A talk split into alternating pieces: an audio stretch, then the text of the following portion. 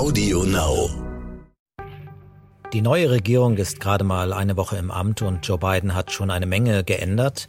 Die Liste seiner Executive Orders, der Dekrete, ist jetzt schon lang, ob es nun um den Wiederbeitritt zum Pariser Klimaabkommen geht oder um Transgender-Soldaten im Militär oder um neue Reisebeschränkungen aufgrund der Pandemie. Die Herausforderungen sind gewaltig. Wir wollen hier aber bei Inside America nicht die große Politik erklären oder analysieren, sondern uns lieber um die Menschen kümmern, die von der Politik beeinträchtigt sind. Und heute geht es hier im Podcast um eine Familie, für die diese politische Entscheidungen lebensnotwendig sind. Es ist die Familie Diaz, Flüchtlinge aus Honduras, die wir im Stern seit Jahren schon begleiten. Ich bin Jan-Christoph Wichmann, US-Korrespondent des Stern und dies ist eine weitere Episode von Inside America. America. Time for us, for we the people, to come together.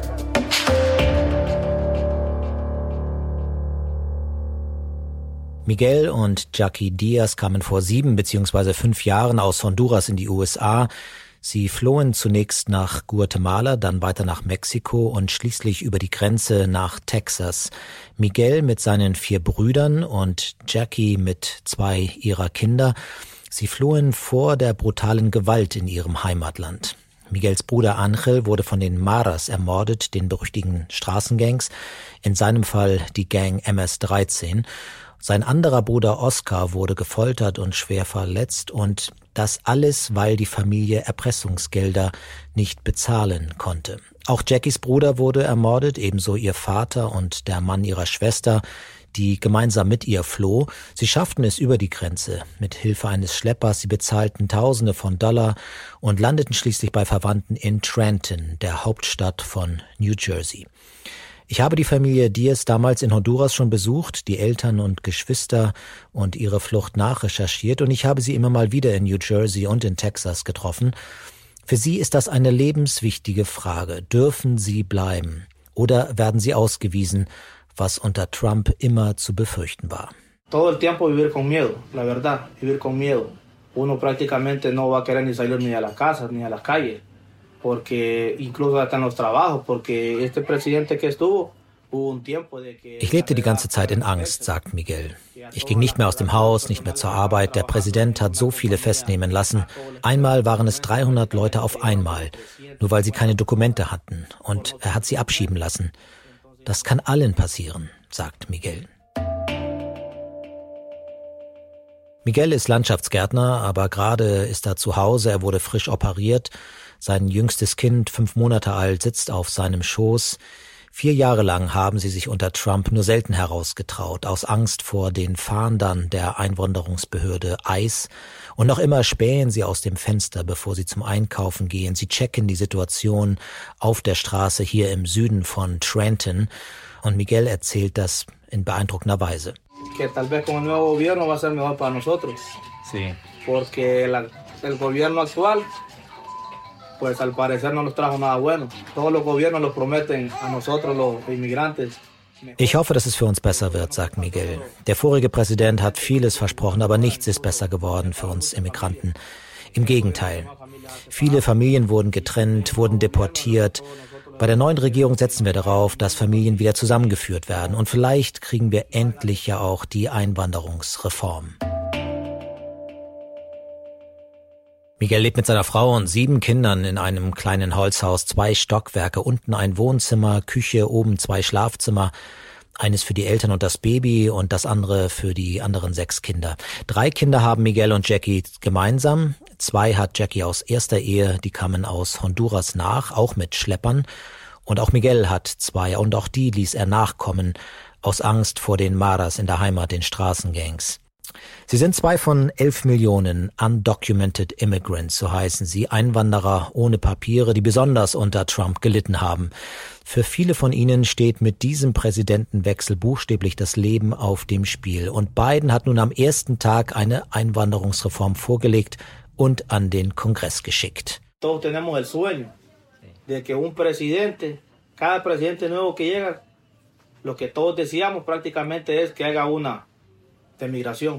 Alle haben wir diesen Traum, sagt Miguel, dass endlich einer kommt, der Einwanderer schätzt oder der uns zumindest nicht bekämpft. In vielen Bundesstaaten werden wir verfolgt. Die fahnden nach uns und deportieren uns, nur weil wir gerade mal vielleicht keine Papiere dabei haben. Das ist meinem Bruder Angel passiert. Nur weil er keinen Ausweis bei einer Kontrolle hatte, wurde er abgeschoben. Nach seiner Abschiebung nach Honduras wurde Angel von der Gang MS-13 ermordet. Wir vom Stern haben damals sein Grab besucht und die Eltern Susana und Alex getroffen in Potrerillos, einer Kleinstadt in der Nähe von San Pedro Sula. De verdad sentimos mucho, verdad que él solo regresó de allá de Estados Unidos y ustedes pueden ver a dónde estamos. Die Mutter Susanna erzählt uns unter Tränen, dass sie sich immer noch fragen, warum er sterben musste. Er kam zurück aus den USA, er wurde deportiert und Sie sehen, wo er liegt, sagt sie und verweist auf das Grab. Ich habe ihn so sehr geliebt, sagt Susanna und dann kann sie nicht mehr weitersprechen. Der Vater Alex, Inhaber einiger Kleinbusse, erklärt uns, wie er erpresst wird von den Maras er zeigt uns auch, wo sein einer Sohn gefoltert wurde und wo der andere, Angel, ermordet wurde. Er schickte die restlichen Söhne in die USA, um dort zu überleben. Ich frage ihn, wenn Miguel oder sein anderer Sohn jetzt deportiert würden, was dann?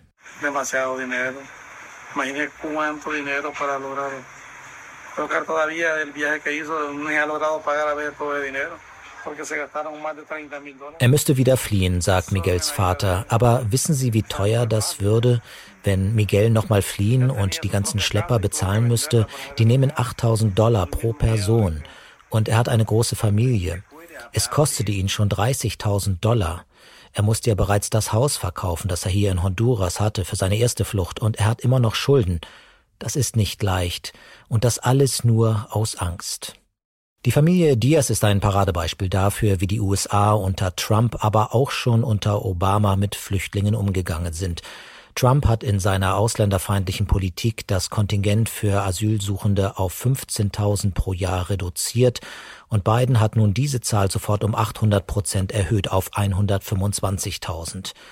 Trump hat Kinder an der Grenze von ihren Eltern trennen lassen, einer der größten Skandale der vergangenen vier Jahre. Und auch die Familie Diaz war betroffen, namentlich der zehnjährige Steven. Auch ihn trafen wir.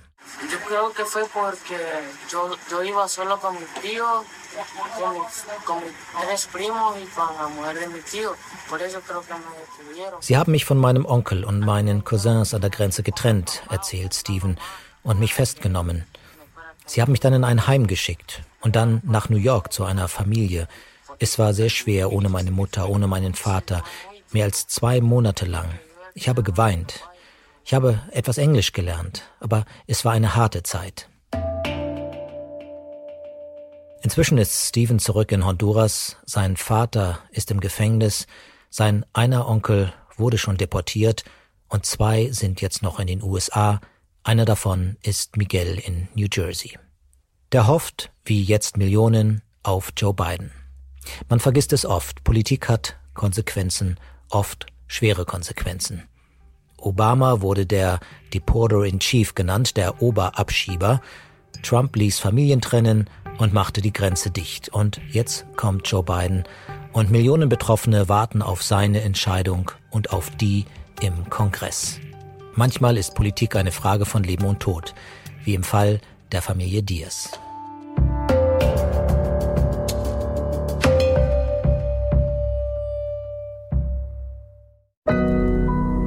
Audio Now.